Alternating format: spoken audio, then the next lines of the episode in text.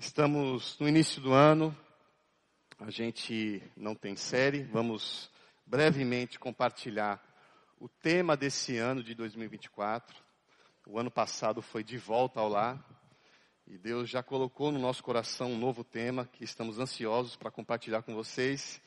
E no primeiro domingo de fevereiro, anota aí na sua agenda, você não pode faltar esse dia, estaremos divulgando o tema desse ano e também já conectando com a nova série de mensagens que tem a ver com esse novo tema. Mas enquanto esse dia não chega, eu queria compartilhar algo. Eu lembro que no primeiro, no último culto do ano, né, no culto da virada, acho que muitos estavam aqui, a igreja estava lotada, foi um momento muito especial.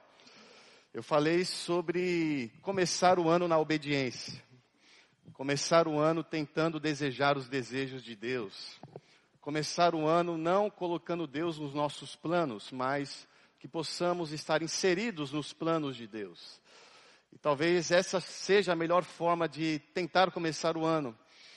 Não fazer uma lista de planos e tentar colocar Deus para que possa nos ajudar nas nossas metas individuais, mas que possamos participar dos planos de Deus. Então eu usei como exemplo o livro de Josué.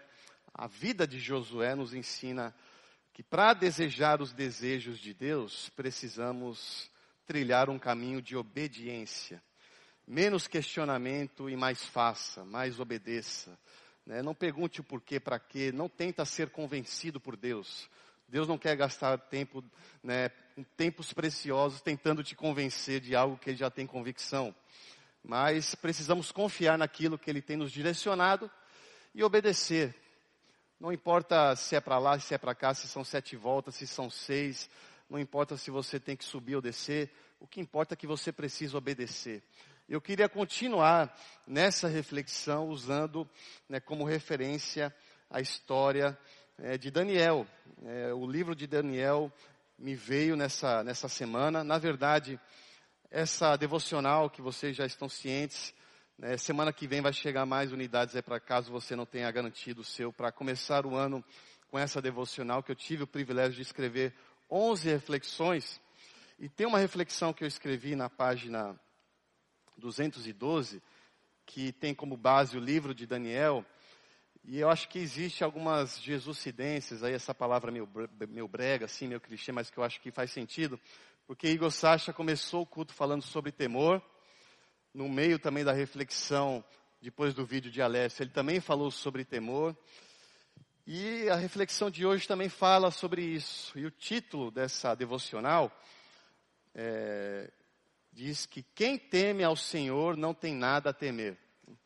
Quem teme ao Senhor não tem nada a temer. E eu quis pegar essa devocional e fazer uma reflexão mais extensa através disso que eu acabei escrevendo. Então foi isso que eu fiz. E eu queria compartilhar isso com vocês e queria convidar vocês a abrir o livro de Daniel, no capítulo 6. E vamos ler do versículo 1 ao 12.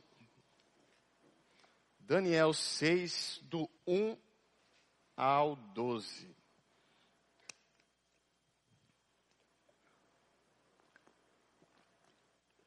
Qualquer coisa você pode me acompanhar aqui na tela.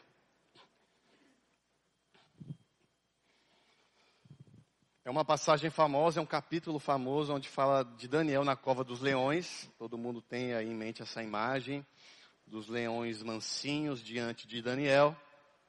Mas eu queria falar um pouquinho antes disso acontecer. Que você encontra no início do capítulo 6.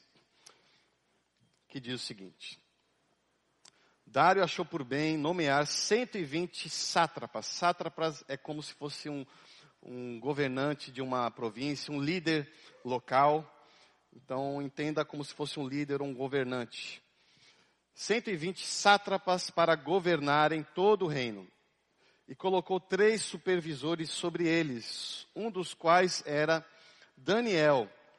Os sátrapas tinham que prestar contas a eles para que o rei não sofresse nenhuma perda. Ora, Daniel se destacou tanto entre os supervisores e os sátrapas, por suas grandes qualidades, que o rei planejava colocá-lo à frente do governo de todo o império. Então Daniel ele foi excelente em suas funções.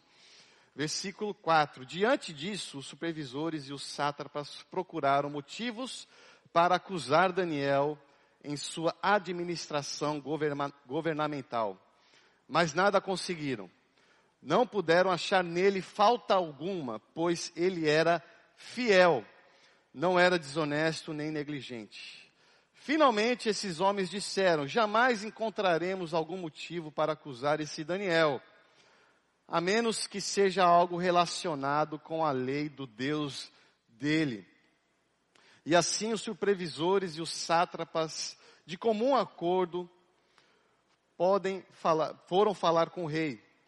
O rei Dário, que vive para sempre, todos os supervisores reais, os prefeitos, os sátrapas, os conselheiros e os governadores concordaram em que o rei deve emitir um decreto ordenando, ordenando que todo aquele que orar a qualquer Deus ou a qualquer homem nos próximos 30 dias, exceto a ti, ó rei, seja tirado cova, na cova dos leões. Agora o rei emite o decreto e assina-o para que não seja alterado, conforme a lei dos medos e dos, dos medos e dos persas, que não podem ser revogadas. E o rei Dário então assinou esse decreto. Quando Daniel soube que o decreto tinha sido publicado, foi para casa, para o seu quarto, no andar de cima, onde as janelas davam para Jerusalém, e ali o fez como costumava fazer, três vezes ao dia, ele se ajoelhava e orava, agradecendo ao seu Deus. Então aqueles homens foram investigar e encontraram Daniel orando, pedindo ajuda a Deus. E foram logo falar com o rei acerca do decreto real o Senhor não publicou esse decreto ordenando que nesses 30 dias todo aquele que fizer algum pedido a qualquer Deus ou a qualquer homem, exceto a ti, será lançado na cova dos leões? O rei respondeu: O decreto está em vigor, conforme a lei dos medos e dos persas, que não pode ser revogado. Com isso, Daniel foi jogado na cova dos leões e eu preciso de uma Bíblia com uma letra maior para conseguir enxergar enquanto eu leio. Vamos orar. Senhor Jesus, muito obrigado, Pai, muito obrigado por esse momento. Muito obrigado por tudo que a gente já viveu nesse encontro. Muito obrigado pelas bênçãos visíveis e invisíveis. Muito obrigado pela misericórdia renovada a cada manhã. Que o Senhor continue falando conosco, Pai. Que o Senhor fale conosco nesse início de ano que possamos sonhar os seus sonhos, desejar os seus desejos, viver os seus planos. Nos ensina a termos essa disposição. Fale conosco através de mim, se for possível, Pai, que tudo que sai da minha boca seja o fluido do seu Santo Espírito, para abençoar minha vida e a vida da minha família Ponte. É isso que eu peço agradeço. Em nome de Jesus e a Ponte diz, amém. Assim como Josué Daniel é um livro também que nos ensina sobre obediência. Uma obediência mediante as pressões, mediante as tensões da vida diária. Porque sim, é difícil obedecer e confiar em Deus diante dos momentos difíceis. É difícil confiar e obedecer diante dessas ameaças que vivemos constantemente. Vivemos na tensão constante de perder essa confiança e somos ameaçados diariamente. E é difícil manter essa obediência no nosso dia a dia, porque existe pressões, somos encurralados, existe sofrimento, existe perseguição. Então, sim, é difícil obedecer a Deus em meio a todas essas coisas. Mas a dificuldade em obedecer não é apenas nos momentos difíceis. Mas é difícil também obedecer a Deus nos momentos bons, nos momentos tranquilos. Quando tudo vai bem, a obediência se torna também um desafio. E constantemente também somos tentados em abrir mão da obediência em troca de prazeres, em troca de reconhecimento, em troca de status, em troca de algo material. Então a obediência é algo muito frágil que precisamos cuidar, cultivar, proteger para que ela não seja invadida, para que ela não seja quebrada, para que ela não seja perdida. E Daniel foi escrito numa época assim, aonde obedecer era algo extremamente desafiador. Daniel, só para contextualizar, era um israelita que viveu como prisioneiro no Império Babilônico. O Império Babilônico, liderado por Nabucodonosor, saqueou e conquistou Jerusalém. E além de fazer isso, levou também prisioneiros, homens, para trabalhar como escravos né, na Babilônia. E Daniel foi uma dessas pessoas que foi um prisioneiro para trabalhar para o império, para a Babilônia. E é interessante perceber que, como eu acabei de ler, eu destaquei na minha voz, né, que Daniel, ele cumpria a sua função como escravo, como prisioneiro, de forma excelente. Daniel era excelente nos seus afazeres ele era excelente nas suas funções. Daniel, temente a Deus, trabalhava para o inimigo. Daniel, um servo de Deus, mesmo sendo servo de Deus, ele era excelente nas suas funções, trabalhando para o inimigo. E Daniel me ensina que sim, podemos ser fiéis ao Deus de Israel, mesmo trabalhando para o falso Deus da Babilônia. Podemos ser fiéis ao Deus de Israel, mesmo trabalhando para o falso Deus da Babilônia. Trazendo isso para os nossos dias, entendemos que o mercado de trabalho, na sua grande maioria, tem como fins babilônicos. E o que são fins babilônicos? é ter como fim mais dinheiro, é ter como fim mais poder, é ter como fim competitividade, é ter como fim status e reconhecimento, destaque, conquistas. Então, estamos inseridos no mercado de trabalho onde a sua né, maioria tem como fim motivações babilônicas. Mas Daniel nos ensina que sim, é possível servir a Deus mesmo trabalhando para a Babilônia. É possível servir a Deus mesmo trabalhando para a Babilônia, porque você pode até, até trabalhar para a Babilônia, mas o que você não pode é se curvar para os deuses, os falsos deuses da Babilônia. Trabalhar é uma coisa, se curvar é diferente. Então, uma coisa é você trabalhar em um lugar onde o fim é o lucro, é o dinheiro. Mas o que você não pode é se curvar ao dinheiro. Você pode trabalhar para fins de status e competitividade, mas o que você não pode é se curvar ao poder. Você pode ser fiel a Deus mesmo trabalhando para o inimigo.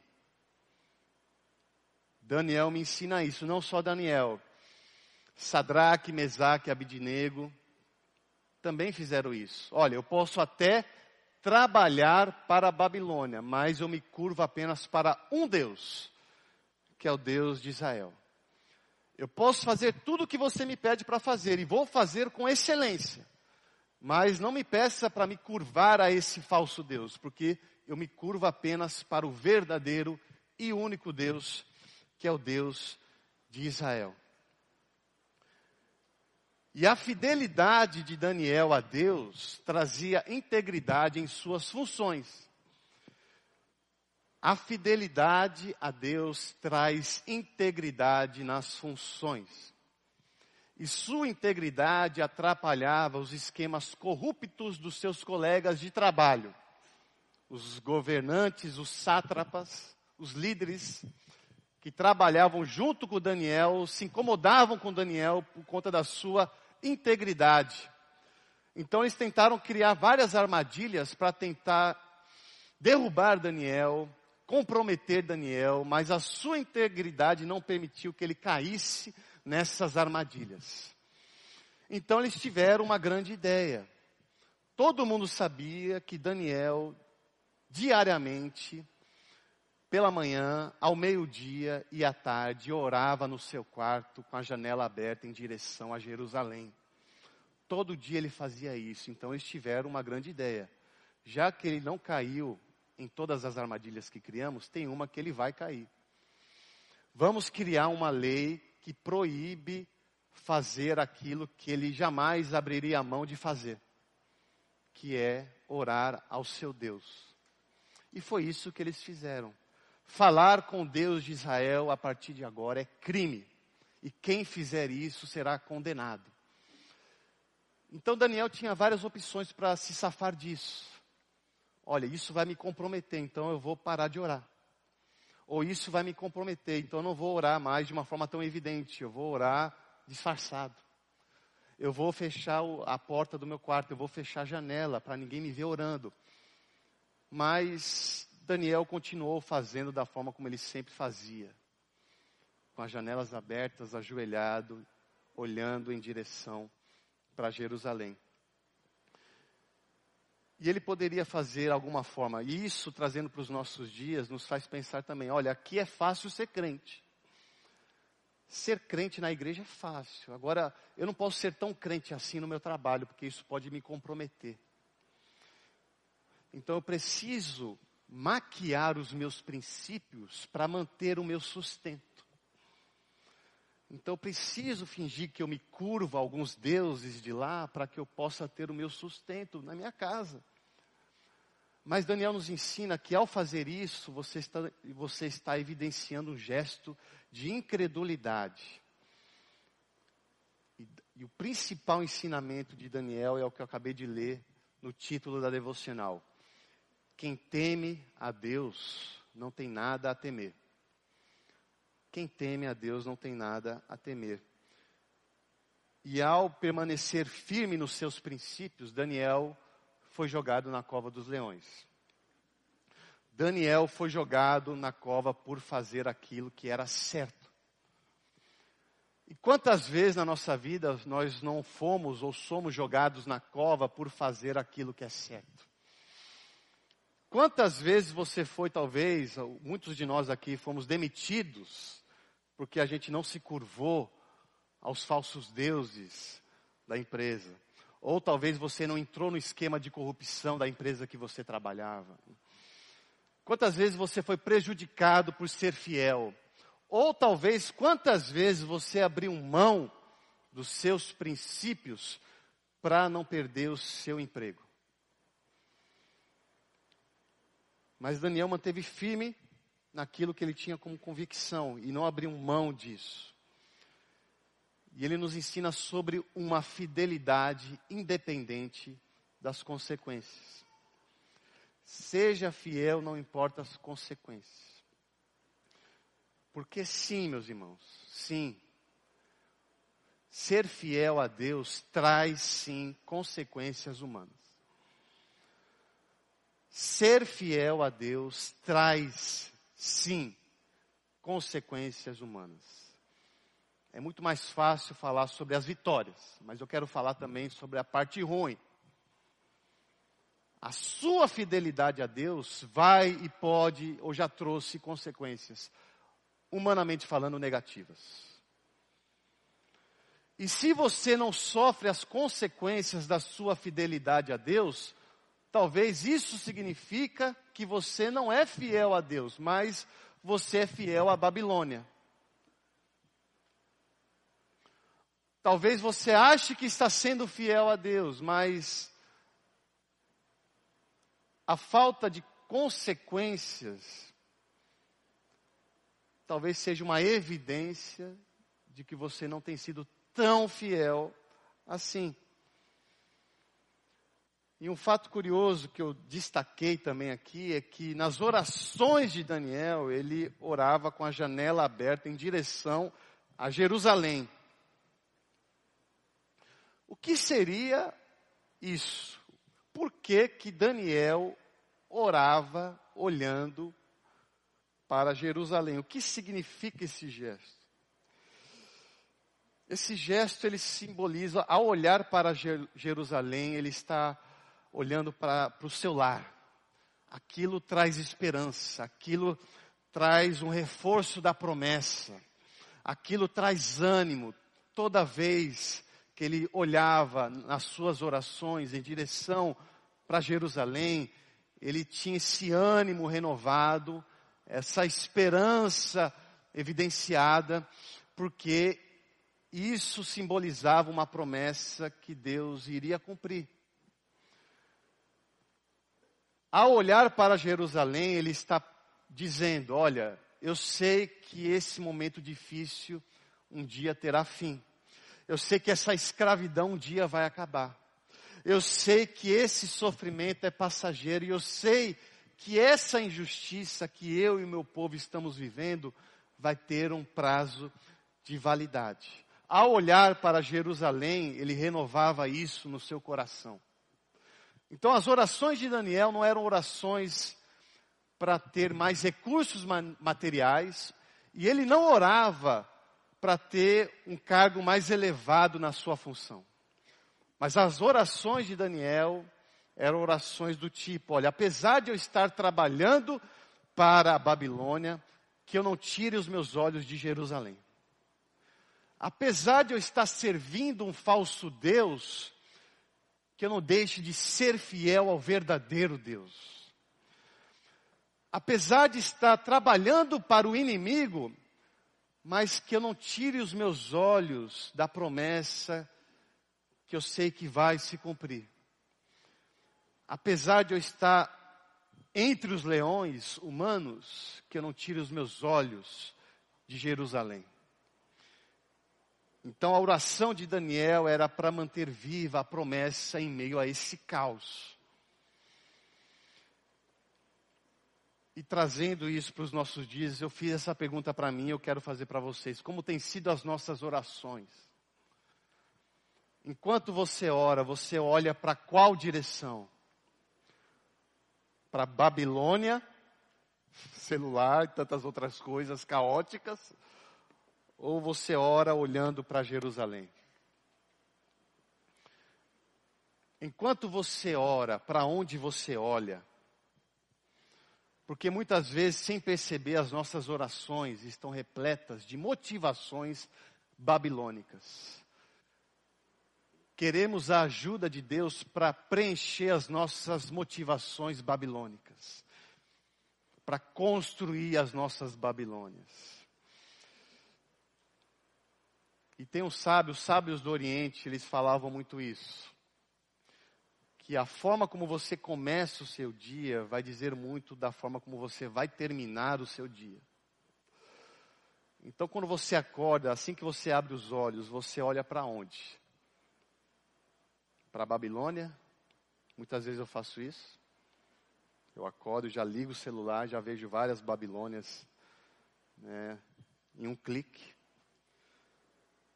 Você já pensa na sua agenda, nos seus compromissos, nos pontos de tensão que você vai ter que enfrentar.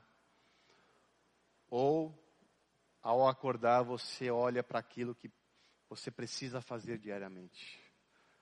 Ter um olhar direcionado a Deus. Deus, eu entrego meu dia a Ti. Eu dedico meu dia a Ti. Me ensina a viver esse dia na Sua dependência. Me ensina a lidar com as questões difíceis. Coloque palavras na minha boca. Me ensina a ser como o Senhor durante esse dia. Precisamos acordar sempre olhando para Jerusalém.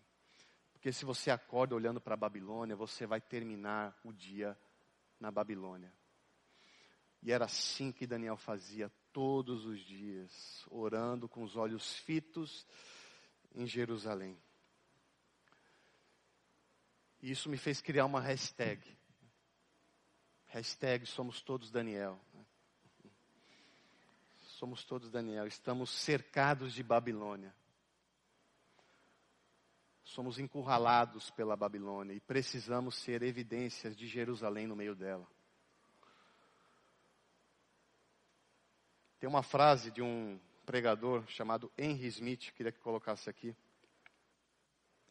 que ele disse o seguinte: Deus testa com provações, o diabo testa com tentação, mas o mundo testa com perseguições. Deixa essa frase por um tempo aí. Quando você sentir, você pode tirar. Mas Babilônia representa essa terceira parte, o mundo. A Babilônia que vivemos hoje é o mundo. E o mundo é um sinônimo de perseguição. Existe uma diferença entre seguir e perseguir. O movimento é o mesmo, mas a intenção é diferente. Ao seguir alguém, você tem esse alguém como referência, você tem esse alguém para ser o seu líder. Você aprende com essa pessoa que você segue. Mas ao perseguir alguém, você está querendo derrubar esse alguém. Você está querendo atacar esse alguém. Você está querendo silenciar esse alguém. Você está querendo destruir esse alguém. Pode tirar a frase. E a Babilônia é isso. A Babilônia está sempre nos perseguindo. A Babilônia é esse mundo que nos persegue. E se você por acaso não está sendo perseguido pela Babilônia, talvez seja porque você esteja seguindo a Babilônia. Existem muitos cristãos que se curvam para a Babilônia. Existem muitos que se dizem seguidores de Cristo, mas na verdade são perseguidores de Cristo. Porque quem segue a Cristo não persegue ninguém. E quem persegue alguém, não segue a Cristo. E quem segue a Cristo, na verdade, é perseguido. Uma das principais evidências da sua fidelidade a Deus é a perseguição. Sadraque, Mesaque e Abidinego foram perseguidos por seguir ao Senhor. Os discípulos de Cristo foram perseguidos e mortos por seguirem a Cristo. O próprio Jesus foi perseguido por seguir ao Pai. E Daniel foi perseguido por seguir fielmente ao seu Senhor. E essa perseguição o, levou para a cova mas o seu temor a Deus não o fez temer a morte. A ameaça de morte não fez com que ele se curvasse à Babilônia. Pelo contrário, ele continuou se curvando ao único e verdadeiro Deus. Não importava a circunstância, as consequências e o resultado. Você jogado a cova, ok. Eu não estou disposto a me curvar ao Deus da Babilônia para evitar a cova. Me jogue na cova, porque eu só vou me curvar ao único e verdadeiro Deus, que é o Deus de Israel. E na conclusão dessa história, ao ver os leões mansinhos, eu queria tentar ver como, como foi de fato. Se Daniel ficou fazendo carinho nos leões, ou se Daniel ficou morrendo de medo assim, mas os leões ficaram parados ou se o Daniel montou em cima de um leão. Eu não sei. Né? Acho que talvez seja uma das primeiras perguntas que eu vou fazer para Deus. Pergunta inútil. Né? Mas uma coisa eu sei, que os leões não fizeram nada. E isso que Deus permitiu que acontecesse me faz entender que Deus não poupou Daniel da morte por ele amar Daniel apenas. Deus poupou Daniel para que o rei pudesse reconhecer quem é o Deus de Daniel. Quando o rei viu os, os leões mansinhos, ele não pensou, olha, Daniel é poderoso. Não, ele pensou, o Deus de Daniel é poderoso. E foi isso que ele disse no versículo 26. Queria que colocasse aqui quando ele viu os leões mansos, ele disse: Faça um decreto para que em todos os domínios do império os homens temam e reverenciem o Deus de Daniel, não Daniel, o Deus de Daniel, pois ele é o Deus vivo e permanece para sempre.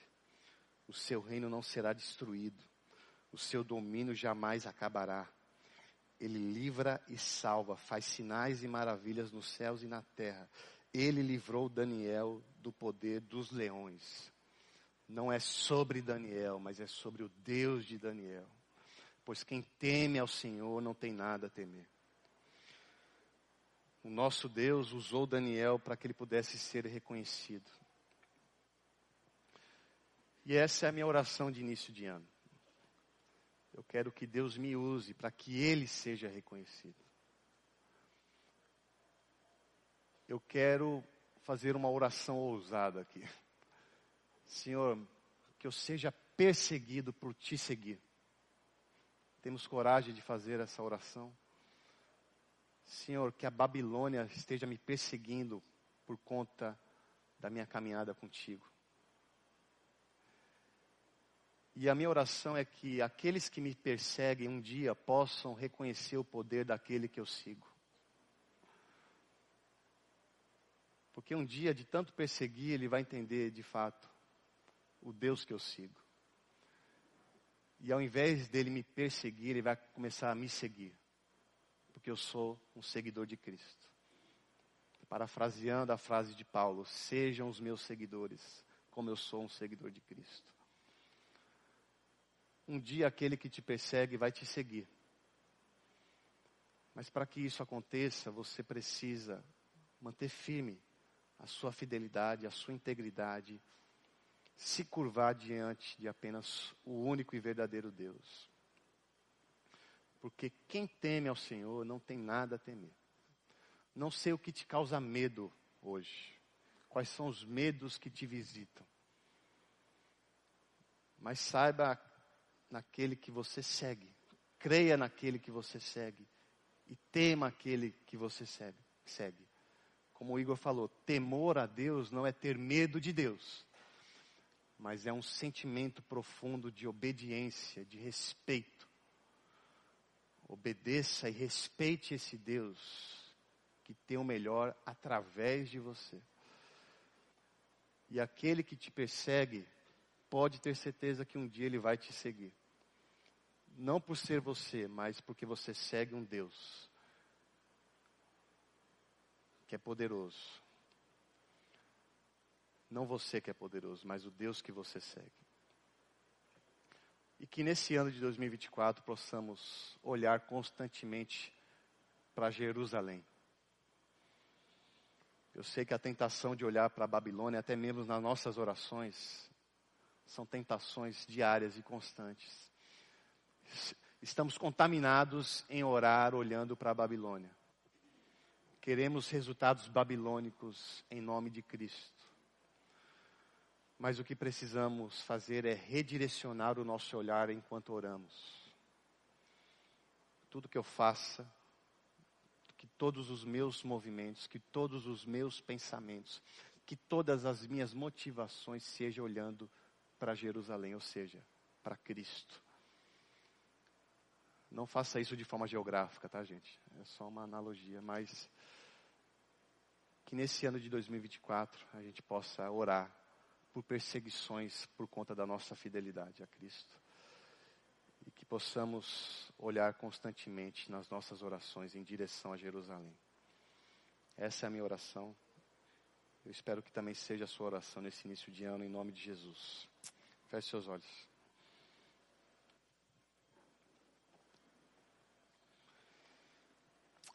Nesse momento você quer redirecionar o seu olhar. Talvez você esteja vivendo uma vida muito confortável. Talvez isso esteja te incomodando. Pois é um conforto que não traz propósito, é um conforto que não traz sentido, é um conforto que não te preenche.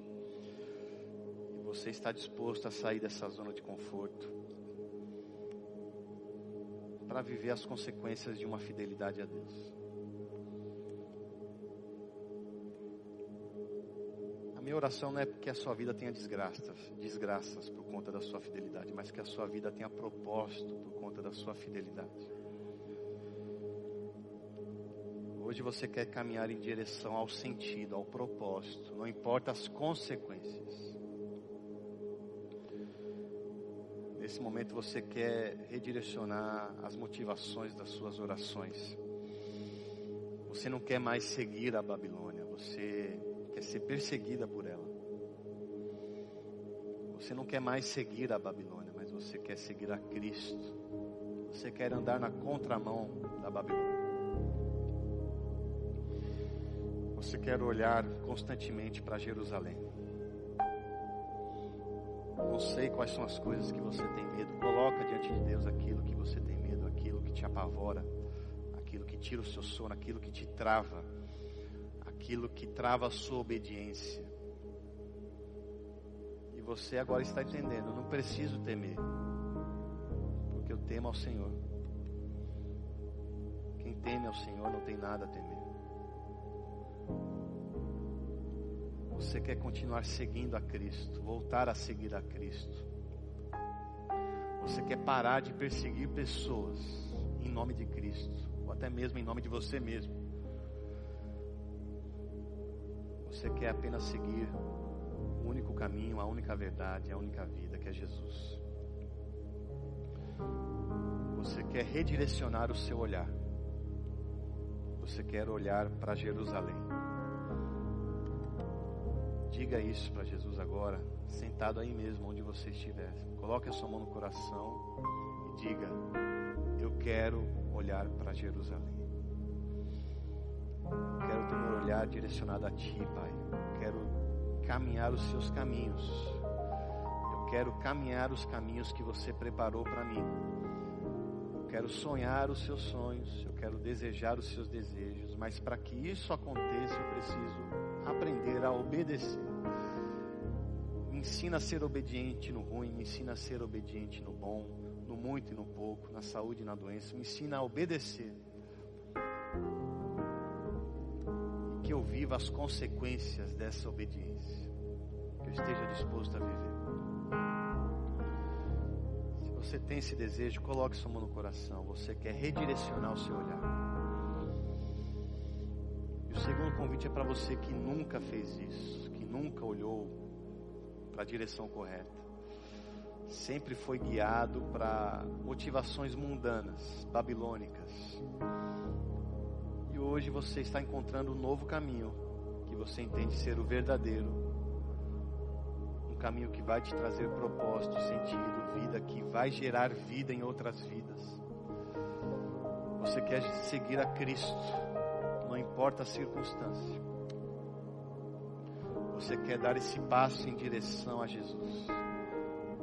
Você quer olhar para a direção correta. Diga sim para Cristo hoje. Comece um ano dizendo sim para Jesus. Coloque a sua mão no coração. Queremos orar por você.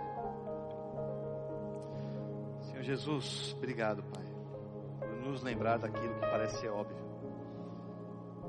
muitas vezes é complexo. Senhor, nos ensina a olhar para Jerusalém, entendendo que Jerusalém significa propósito, ânimo, esperança, promessa. Queremos caminhar em direção à promessa que vai se cumprir. Queremos ser ferramentas dessa promessa em meio à Babilônia que vivemos. queremos ser perseguidos pela Babilônia ao ponto de muitos deixam de perseguir e comecem a nos seguir. Queremos criar um muro ao nosso redor, mas queremos criar portas largas e estreitas. Mas que pessoas possam entrar dispostas a seguir o verdadeiro caminho. Nos ensina, Pai, a fazer o que precisa ser feito nos ensina a obedecer, nos ensina a redirecionar o nosso olhar a partir do momento que a gente acorda. Quando abrimos os nossos olhos e quando repousamos a nossa cabeça, que possamos olhar constantemente para Jerusalém. nos ensina a sermos seguidores fiéis ao verdadeiro caminho que és tu. Esteja com cada um que tomou essa decisão. Que eles sintam o seu amor, o seu abraço. Que essa família está crescendo agora, Pai. O seu corpo está crescendo hoje nessa manhã. Somos gratos por isso. Muito obrigado, Pai, em nome de Jesus. Amém.